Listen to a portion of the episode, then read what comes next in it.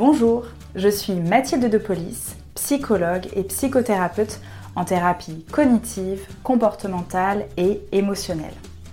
Bienvenue dans Mouvement, le premier podcast pour décomplexer et parler librement de nos émotions. Un podcast qui nous met en mouvement grâce à la libération de la parole autour de ce sujet qui nous concerne tous.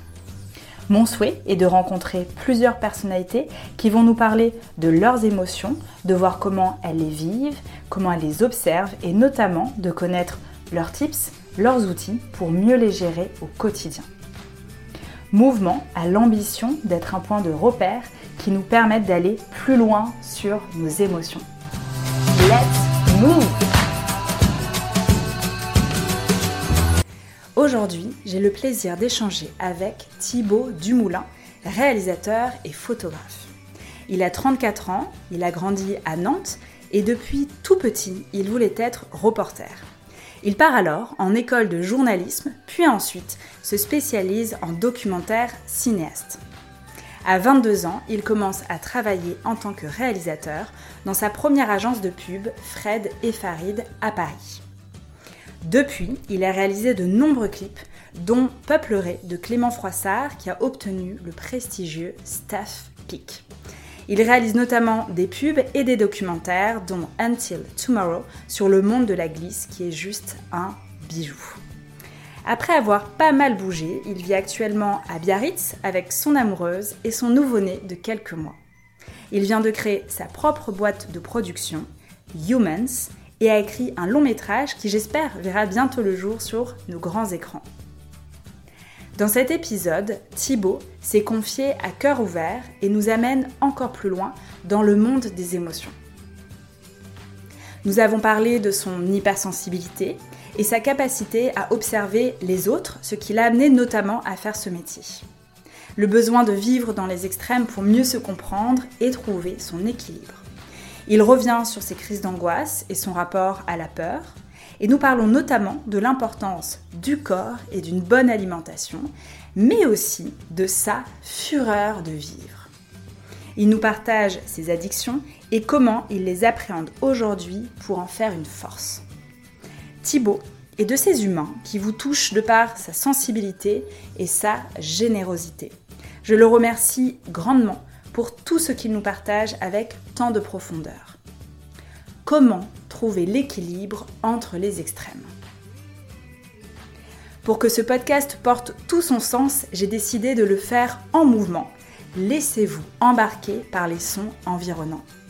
Bonne écoute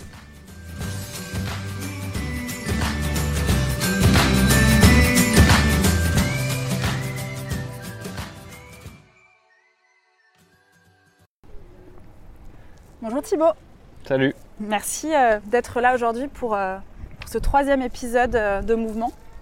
Je t'en prie, avec plaisir. Juste pour situer aux gens où on est, on est au phare de Biarritz, plutôt fin de journée, et on va marcher tout le long de ce podcast pour être en mouvement. Ce que je te propose pour commencer, Thibaut, c'est de savoir où tu en es justement par rapport aux émotions. Est-ce que euh, pour toi, ça serait euh, facile de les euh, identifier, de les définir, ou ça te paraît quelque chose de plutôt complexe et abstrait? Eh bien, je crois que j'arrive assez facilement à les cibler, à cibler en tout cas celles que je ressens. en revanche, j'ai plus de mal à les contrôler parce que j'ai une personnalité très. Comment dire Je fais des gros ascenseurs émotionnels, tu sais. Tu peux autant être dans le up euh, total et dans le down. Euh, ouais, j'ai une tendance à être un peu radical avec les émotions. Et donc euh, j'en suis au moment où je me rends compte de ça et je travaille dessus. Voilà. Quand tu dis que tu travailles dessus, c'est-à-dire? C'est-à-dire que j'ai appris à un peu mieux me connaître, à essayer de ne pas trop écouter mes émotions quand elles débordent parce que je sais que c'est, comment dire, une exagération qui, je ne sais pas comment, comment expliquer ça. Est-ce que du coup, tu... c'est-à-dire que ça ne veut pas dire que tu exagères moins tes émotions, ou en tout cas, elles ne s'exagèrent pas moins. Par contre, tu arrives à mieux euh, comprendre euh, pourquoi elles s'activent. Est-ce que c'est ça que tu veux nous dire? Ouais, que j'arrive, que j'arrive mieux à comprendre en fait que si je rationalise, euh, quand je vais ressentir une émotion très forte, euh, sans doute que la justesse est un peu en dessous et que donc je dois passer par un effort de rationalisation pour, euh, pour éviter d'être excessif et d'avoir des réactions excessives. Ok. Voilà. Et est-ce que tu as des tips, des outils justement qui te permettent de prendre conscience que, ok, là je suis en train de trop monter, c'est trop intense, euh, il faut que j'arrive, il faut que j'active ma rationalisation? Parce que quand tu es pris dans l'émotion, c'est clairement difficile de se dire, attends, euh, D'en sortir, ouais. Euh, eh, bien, eh bien, les tips, c'est un peu de l'hygiène au quotidien, quoi. Euh, c'est de- d'essayer de ne pas, de pas associer un, profil comme le mien un peu extrême à des addictions, parce que c'est là où on tombe, je trouve, dans la, perte de contrôle. Et en ayant une hygiène de vie plus saine, en mangeant mieux, en faisant du sport, en apprenant à respirer, ben, on se contrôle plus naturellement. Et après, je crois, moi, ce qui m'aide beaucoup, c'est aussi de lire des bouquins.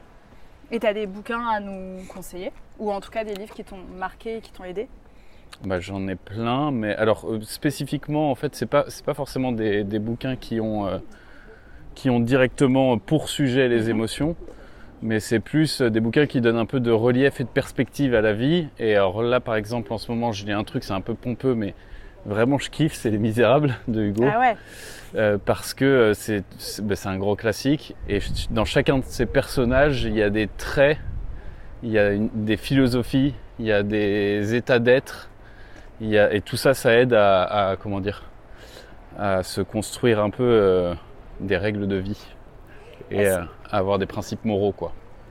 Là, tu parles de personnages euh, dans Les Misérables, mais est-ce que dans la vie de tous les jours, justement, de par ton métier, bah, j'imagine que tu observes beaucoup les autres, est-ce que justement d'observer comment les gens euh, gèrent ou pas leurs émotions, ça t'a appris à mieux, toi, te comprendre Ou non, Ouais. c'est pas du tout un process euh, Ouais, ouais, si, si, à fond.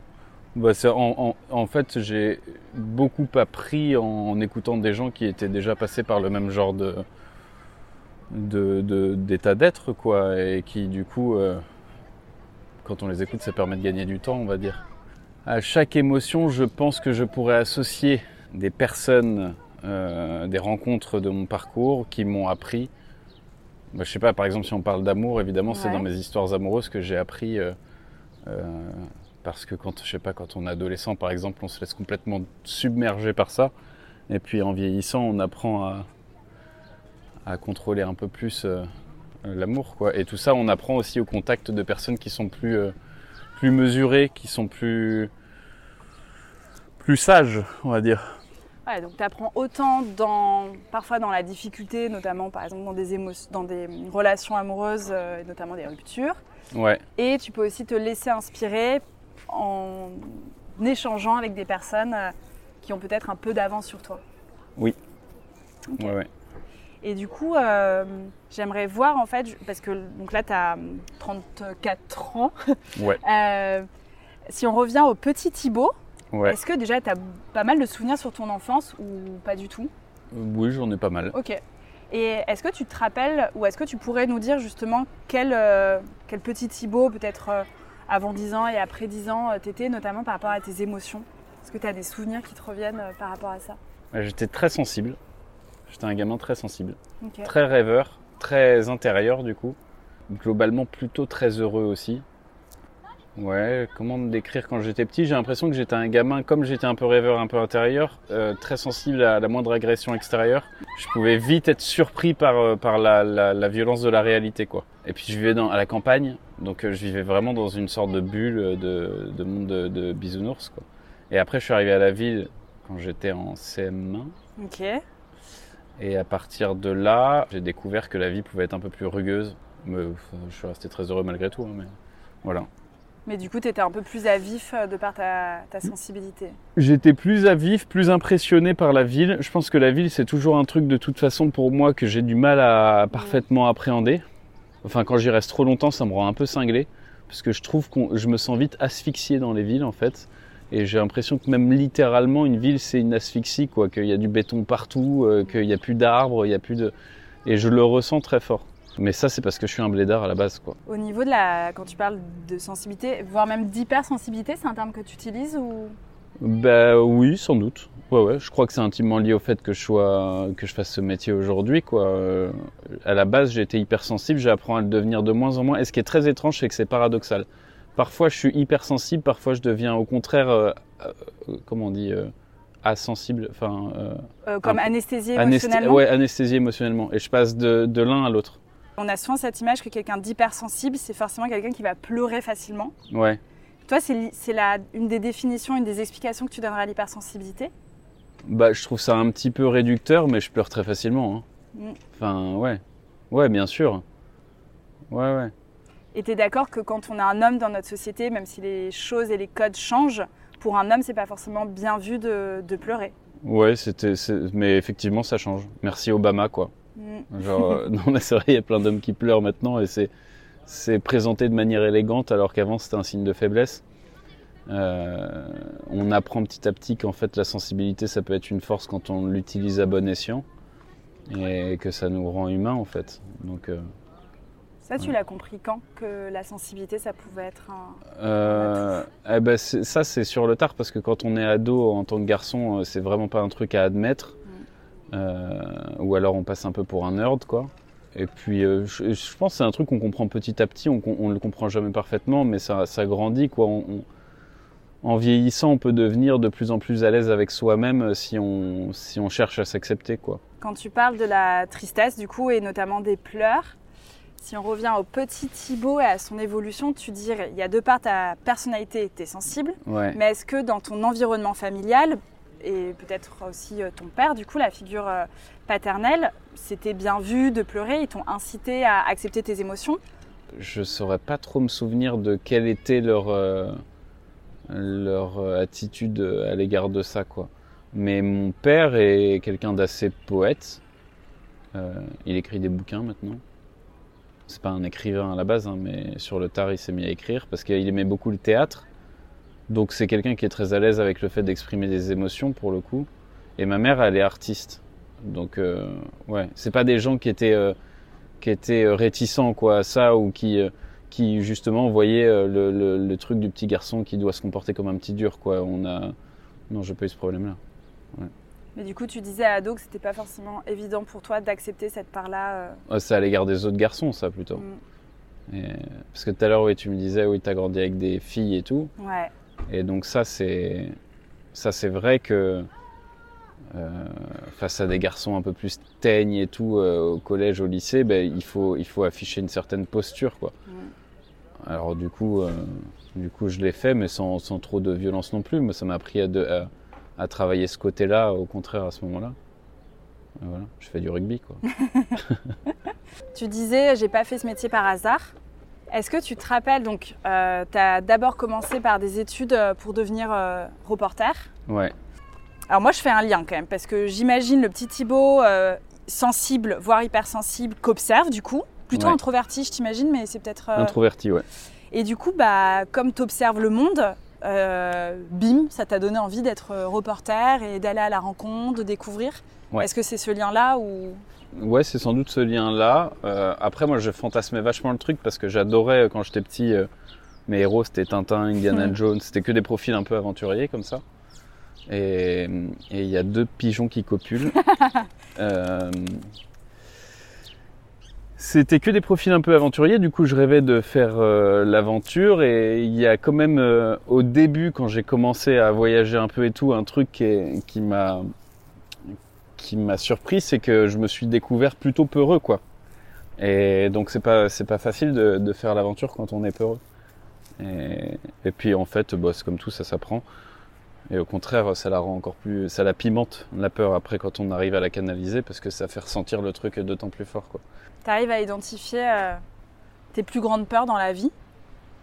Euh, hein. Mes plus grandes peurs dans la vie, bah, je pense que c'est la peur de la mort. hein. Ok. J'aime bien la vie, donc c'est la peur de la mort. Hmm. Ouais. Et la peur de la mort et de la mort de l'autre, de la mort de mes proches. Hmm. Mais oui, c'est ça. Et elle ça. peut t'envahir et parfois même euh, te bloquer ou... Euh, ça m'est arrivé, ouais. Ça m'est arrivé, j'ai fait des crises d'angoisse où j'avais du mal à respirer. Ta première crise d'angoisse, c'était justement suite à une forte peur? Euh, je ne crois pas. Tu t'en souviens plus de ta première crise d'angoisse Non, mais j'ai même l'impression que je peux plus facilement faire des crises d'angoisse quand je suis pas en danger que quand je le suis. Quand je me mets en danger, quand je suis dans des situations de vie plus précaires, je suis hyper excité et je me sens pleinement en vie. Du coup, j'ai pas le temps d'angoisser et j'angoisse quand je m'ennuie en fait. Ah ah, Ouais. quand ton cerveau a du temps, Comment ça va du temps ouais. là tu peux tricoter plein de peurs. ouais, exactement. En fait, ce que tu nous dis, c'est que tu as plus peur à l'idée d'eux quand tu as du temps et que la situation de danger n'est pas réelle. Ouais. Alors que quand tu es confronté à une situation potentiellement dangereuse ou précaire, comme tu disais, là tu gères. Ouais, parce que quand je suis face à une situation dangereuse, je rationalise étape par étape pour savoir comment me sortir de ce pétrin. Alors que quand euh, je fantasme euh, une peur, là je peux devenir très irrationnel et, et- et extrapoler quoi. Et, et quand on extrapole, on peut se mettre dans des états pas possibles tout seul.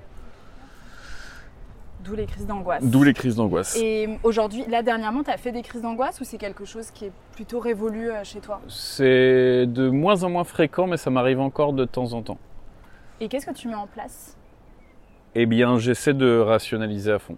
Ok, donc c'est toujours de le me même souvenir, outil. oui, et de me souvenir en fait des précédentes et de à quel point sur le moment j'avais l'impression Mm. que c'était vrai et quelques heures, jours plus tard, on se rend compte que c'était complètement faux. Mm. Et du coup, euh, de se souvenir de ça, ça permet sur les suivantes de se dire bon bah je suis en train de me refaire avoir. Moi j'ai l'impression que c'est presque une sorte de procédé chi- chimique quoi à l'intérieur de, de nous et que du coup, euh, du coup c'est bah oui ça, ça a rien de c'est pas en lien avec la réalité, c'est juste en lien avec une sorte de, de réaction de, je sais pas, de déséquilibre euh, de- de- d'hormones ou, ou- j'ai j'ai les mauvais mots, hein, mais un déséquilibre intérieur, quoi. Et est-ce que les crises d'angoisse, alors je sais pas, avant, après, ça t'a permis d'être peut-être plus à l'écoute de toi et comme une forme d'alarme qui aussi t'a poussé à te poser plus de questions te concernant, enfin, concernant tes émotions, concernant ton corps? Je pense que c'est très fort lié à, à, à l'état physique aussi, quoi. C'est-à-dire?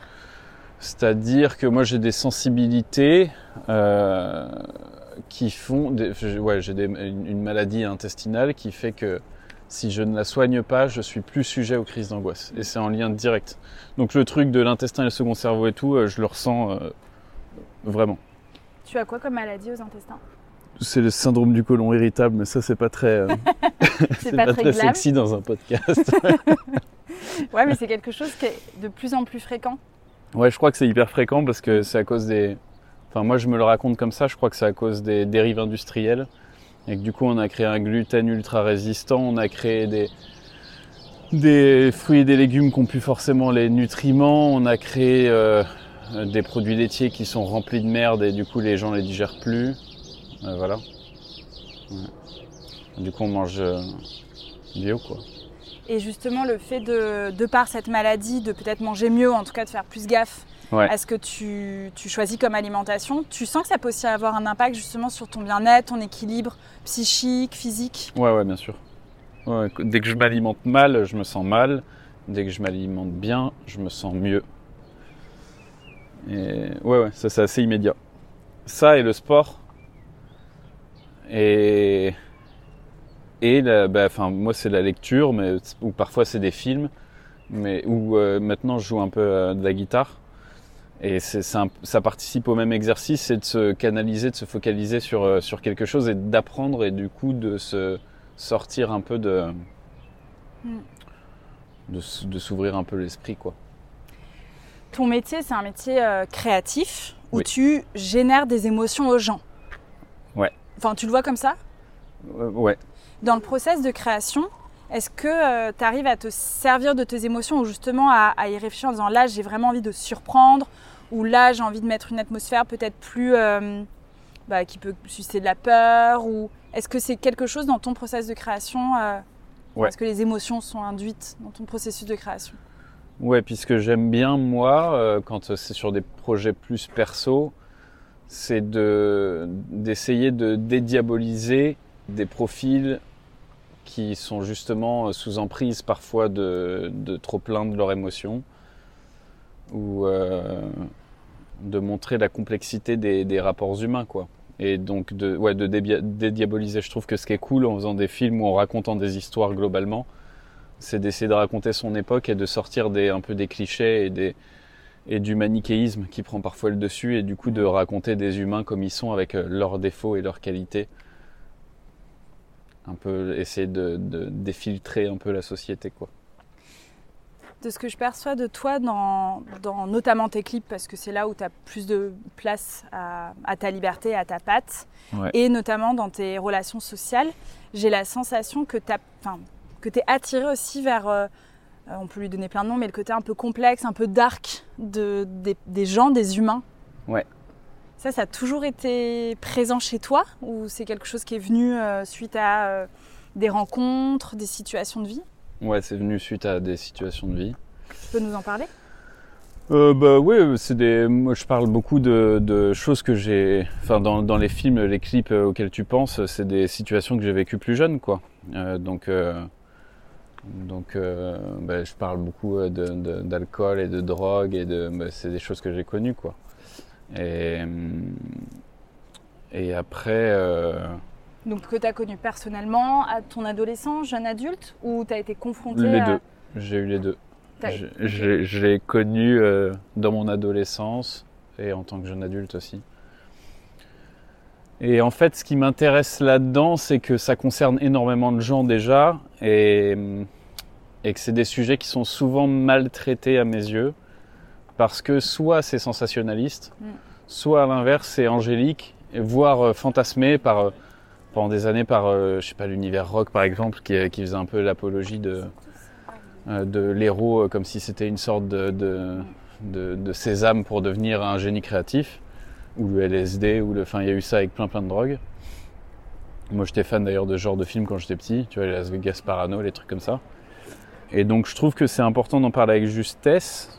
Et puis après, sur le côté dark, je pense que c'est aussi une sorte de, de défaut de jeune réal euh, parce que c'est beaucoup plus facile de faire des trucs dark que de faire des trucs lumineux. ça fait tout de suite plus waouh, c'est un drame quoi. Et alors donc ça, j'essaye de le corriger. Au contraire, j'ai envie de faire des choses de plus en plus euh, joyeuses. Du coup, il y a le côté d'aller dans l'extrême, que ce soit par l'alcool, par la drogue, un peu toucher les limites. Ouais. Euh, ça revient à cet extrême que tu peux ressentir aussi dans ta sensibilité. Est-ce que tu penses qu'il faut forcément aller explorer cette cette part sombre que, peut, a priori, on a tous, pour justement mieux se connaître, mieux appréhender nos émotions, ou que c'est pas forcément un cheminement euh, nécessaire?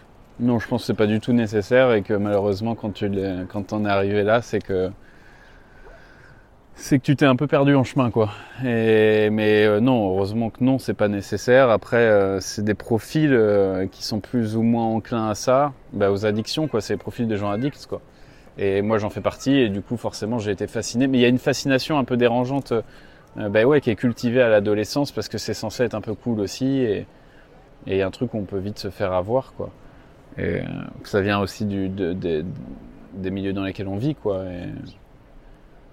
Voilà, moi, c'était mon cas. Ok. Ouais. Donc on a, ouais, on a pas mal parlé de la, donc de la tristesse, ouais. de la peur.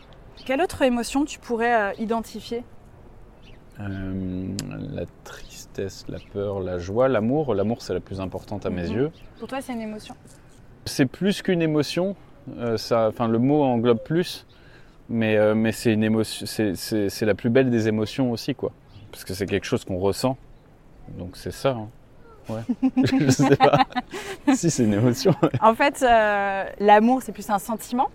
Ah ouais. Un sentiment, ça dure plus longtemps. Il y a le mental qui, euh, est présent aussi dans un sentiment. Une émotion, c'est vraiment une réaction euh, rapide qui ne perdure pas. Par exemple, tu peux avoir l'émotion de la peur et euh, si ton mental prend le dessus, ça va être plutôt un sentiment d'angoisse. Et là, ça peut durer longtemps. Hmm. Mais une peur, généralement, tac, ça s'allume et ça redescend. Ok. Donc ouais, donc du coup, il y a l'excitation, la dopamine, quoi, comment on dirait ça La joie Ouais, la, joie. La joie, ouais. C'est vrai qu'elle peut avoir plusieurs noms, mais comme tu La joie, l'extase, euh, euh, le nirvana. Euh, le nirvana, ça, j'y arrive pas trop. Moi. Faut être vachement plus zen. Mais il y a l'ivresse de vivre, quoi, un truc comme ça. C'est ça mes, mes émotions favorites, c'est la fureur de vivre, on va dire, mm. quoi. Et la colère, c'est une émotion que tu ressens souvent? Ouais, ouais. Ouais, ouais. Et tu arriverais à dire physiquement comment tu la ressens, qu'est-ce qu'elle vient de dire et qu'est-ce que tu en fais? Eh bien, je la ressens souvent, euh, je sais pas, je suis bougon, quoi, on va dire. Tu vois, et ça, c'est, je tu sens. boudes? Alors j'essaye de pas bouder parce que c'est vraiment ridicule, mais, mais je, peux, je peux fulminer intérieurement pour des choses qui sont tout à fait anecdotiques. Et, mais je pense que ça participe au même déséquilibre que j'ai avec les angoisses et tout. C'est juste que je dois avoir un truc qui est, qui est un peu mal réglé à l'intérieur et du coup, euh, du coup ça part un peu vite dans les tours, quoi, tu vois. Et, et donc la colère, c'est pareil. Mais alors ça, je le sais et je m'exaspère quand je suis comme ça. T'es en colère d'être en colère? Donc je suis en colère d'être en colère et ça devient très compliqué. euh, tu vois, c'est l'inception de la colère après quoi. Et donc, euh, Et là, tu fais quoi? eh bien là, euh, je vais surfer Ah ah si je peux. Est-ce que ça, ce serait pas une de tes nouvelles addictions? Ouais, si si, si si à fond.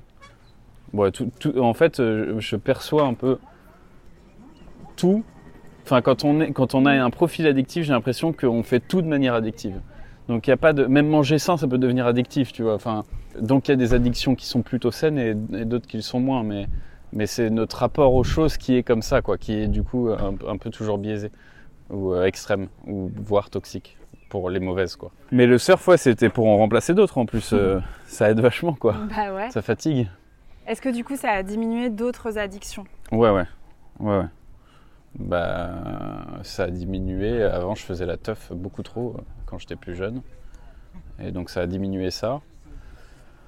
Après, je pense aussi que c'était un engrenage du fait de. Parce que je vivais euh, à Paris et que c'était une vie qui me correspondait pas du tout et j'étais pas apaisé. Et donc, euh, donc, je me suis un peu perdu euh, dans, dans ce qu'on fait quand on a 20 piges à Paris, c'est la teuf, quoi. Et, et donc, de, quand je suis revenu vivre à, à Biarritz, de pouvoir surfer à fond et tout, ça m'a un peu sorti de ce truc-là. Et ça m'a fait le plus grand bien. Et il y a aussi le calme, parce que Biarritz, euh, au contraire de, de Paris, et du coup là aussi où tu as grandi, c'est en fait tu apprécies le calme, tu as besoin Ouais. de ça. Ouais. Et je t'imagine sur des tournages, la représentation que je m'en fais, c'est le rush, il peut y avoir du bruit, il y a plein de gens à gérer. Ouais. Euh, là, comment tu fais par rapport à ton hypersensibilité? Est-ce qu'il y a tes émotions à gérer, plus celles des autres? Ben. Comment je fais? Moi, Je sais pas, je deviens un peu cinglos hein, sur un tournage en fait. Mais t'aimes bien. Ouais, j'adore ça. Bah, parce que c'est encore un extrême. C'est, on est dans une sorte d'état de tension euh, tellement euh, euh, poussé que du coup, euh, du coup on, sort un peu de soi. Quoi. On- Et puis, euh, ce qui est, je, je sais pas, c'est très excitant les tournages. J'adore. Euh, mais oui, effectivement. Enfin, après, j'ai besoin, j'ai besoin d'être au calme euh, dans ma vie au quotidien, mais je suis très heureux par moment de me prendre un boost comme ça de de- de- d'activités, de, gens et tout. Si au contraire je reste un peu trop dans ma caverne trop longtemps, je, finis- je, je tombe dans la déprime. Quoi. Mm. Donc, euh, Donc c'est intéressant pour cet équilibre, tu vas justement aller chercher les extrêmes qui font partie de ta personnalité. oui, c'est Le ça. tout est une question d'équilibre. Ouais. Si t'es trop longtemps dans euh, genre un tournage qui va durer six mois, pas si c'est possible, bah tu vas souffrir. Ouais. Et si tu restes euh, trop dans le calme, dans une euh, routine, là, déprime. Je vais quoi. souffrir aussi. Ouais, T'as eu des moments de déprime? Ouais plein. et de dépression? Je pense. Mais pas au point, pas comme dans les films, quoi. Où tu restes dans ta baignoire nue comme ça en grelottant. C'est vrai qu'on a cette image. Peut-être que tu peux nous donner une autre image plus réaliste de la dépression, même s'il n'y a pas qu'une dépression, mais euh, c'est intéressant de pouvoir mettre des mots dessus. Ouais, bah alors moi c'était se laisser aller, ne plus avoir envie de sortir, ne plus avoir envie de se lever, ne plus avoir envie de faire. de- je, je me mettais à- qu'à à, à regarder de manière compulsive des, des films et des séries. Pas plus avoir envie de bosser, plus avoir envie de rien. Et du coup, au niveau social, tu faisais semblant, tu avais un masque ou tu voyais plus personne? Plus trop envie de voir des gens non plus, mais quand je les voyais, ça me faisait du bien malgré tout. Mais il fallait qu'Hélène me stimule, quoi, me force à, à sortir. Donc Hélène, euh, ta, ta chérie, Ouais, qui m'aide beaucoup. elle t'aide comment? Ben, elle, elle est beaucoup plus, euh, elle est beaucoup plus équilibrée que moi. Et du coup, elle m'aide à trouver mon, mon propre équilibre. Elle me calme, elle m'apaise. Et- Elle active ta rationalisation. Elle active- rationalisation, on Oh, dit. oh, ouais, ouais, ouais. Oui, elle sait, elle sait me raisonner quand, euh, quand il le faut. Et puis, ben, c'est l'amour dont je parlais tout à l'heure, quoi. Ça aide vachement à mieux vivre, quoi. Mm. On se sent plus heureux. Tu es papa aussi depuis euh, deux mois et demi d'un petit William. Ouais. Euh, j'imagine que c'est un gros chamboulement émotionnel. Euh, comment, tu le, comment tu le ressens?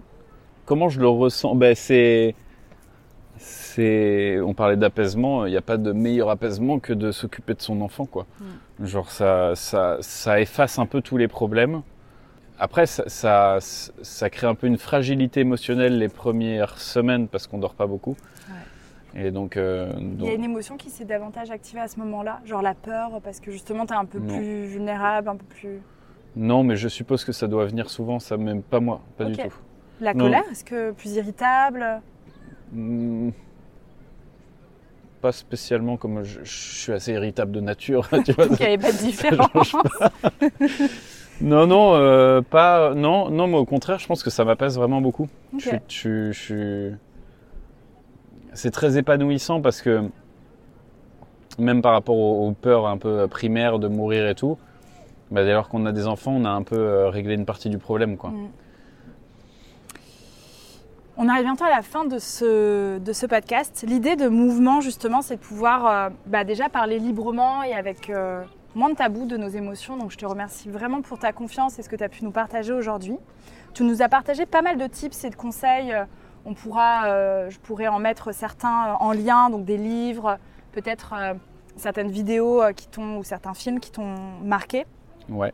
Est-ce que pour finir, tu aurais justement un dernier conseil à partager pour les personnes qui nous écoutent et qui peuvent peut-être se retrouver dans, ton, dans ta personnalité en tant que sensible, voire hypersensible Est-ce que tu aurais une dernière chose que tu souhaites partager? Bah, Je pense qu'il faut, il faut assumer son extra-sensibilité et, et, en profiter pour, pour vivre à fond plein de choses et, et pas prendre la vie trop au sérieux. Ça me vient, une citation me vient, si je peux me permettre. Tu me dis si ça résume ce que tu viens de dire. Euh, la vie n'est pas un problème à résoudre, mais une expérience à vivre. Eh ben voilà. C'est dit. ok, merci. On va s'arrêter là-dessus. Et avant, si les personnes souhaitent découvrir ton travail, eh ben, elles vont où? Où est-ce qu'on peut te retrouver? Sur Internet.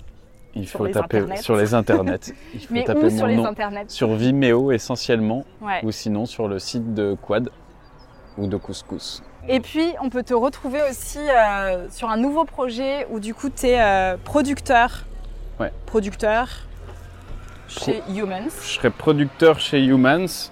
C'est une nouvelle boîte de production qu'on monte avec, euh, avec euh, mon producteur associé euh, Tim. Mhm. Et justement, on s'intéressera pas mal aux émotions parce qu'on s'intéressera aux humains. Donc à suivre. Il y a aussi un long métrage que tu as écrit et et peut-être qu'un jour on le verra euh, sur les grands écrans. Inch'Allah. Donc euh, tu pourras venir euh, nous en reparler. Merci beaucoup Thibaut pour, pour ce moment et à très très vite. À très vite. Merci.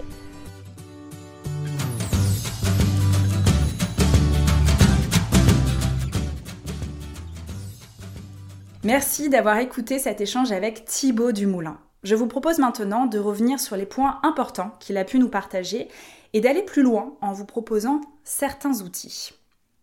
Thibaut nous a parlé d'hypersensibilité, qui est un terme très présent actuellement dans les médias. 15 à 20% de la population serait hypersensible.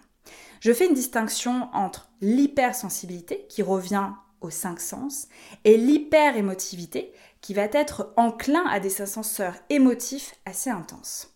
Je vous partage dans les liens un article que j'ai écrit il y a quelques années à ce sujet. Nous parlons notamment de crises d'angoisse qui sont la plupart du temps très effrayantes. Une crise d'angoisse est comme une alarme que notre corps nous envoie, comme un message pour nous dire euh, Stop, il y a trop de stress là en ce moment. Cela signifie que votre corps fonctionne bien et qu'il a trouvé le moyen pour vous avertir. Il n'y a aucune séquelle physique ou neurologique, mais les symptômes étant très intenses, cela peut aller jusqu'à la peur d'avoir une autre crise d'angoisse. L'idée est donc de noter tous nos stresseurs et de trouver des solutions pour les diminuer, voire en faire disparaître certains. Je vous partage une métaphore plutôt légère et drôle dans un article pour mieux comprendre les crises d'angoisse et mieux savoir les gérer. La peur à l'idée d'eux. Thibaut nous partage le fait qu'il a davantage peur avant alors que face à un danger réel, l'excitation monte et il gère. Vous vous retrouvez peut-être dans ces ressentis. 8% de nos peurs seraient fondées. Tout le reste, c'est notre cerveau qui nous fabrique des peurs. C'est notre mental qui s'amuse avec nous et qui va nous créer des scénarios catastrophes. Si c'est votre cas, voici deux outils. Le premier, de noter vos peurs à l'idée d'eux avec la date et l'intensité de votre peur. Puis, de noter la conclusion de cette situation. Par exemple, j'ai très peur à l'idée de faire cette présentation, je me dis que mon boss va me virer, je vais me retrouver sans boulot, etc. etc. Conclusion, cela s'est très bien passé. Au fur et à mesure de noter, vous allez vous faire vos propres statistiques et voir si vous avez vraiment besoin de garder cette appréhension. Le deuxième outil est de se confronter à des situations de risque pour entraîner votre corps et votre mental à faire la différence, à sortir de votre zone d'habitude, de confort. Par exemple, par le sport, le surf, le parapente, etc. ou encore de voyager. J'espère que ces outils vous auront aidé et que cet épisode vous a plu, que vous aurez appris des choses et que cela vous aura donné envie de vous mettre en mouvement. On se retrouve très vite pour un prochain épisode. Si vous avez aimé ce podcast, je vous invite à le partager autour de vous et vous pouvez me suivre sur Instagram at Mathilde de Psy. À très vite!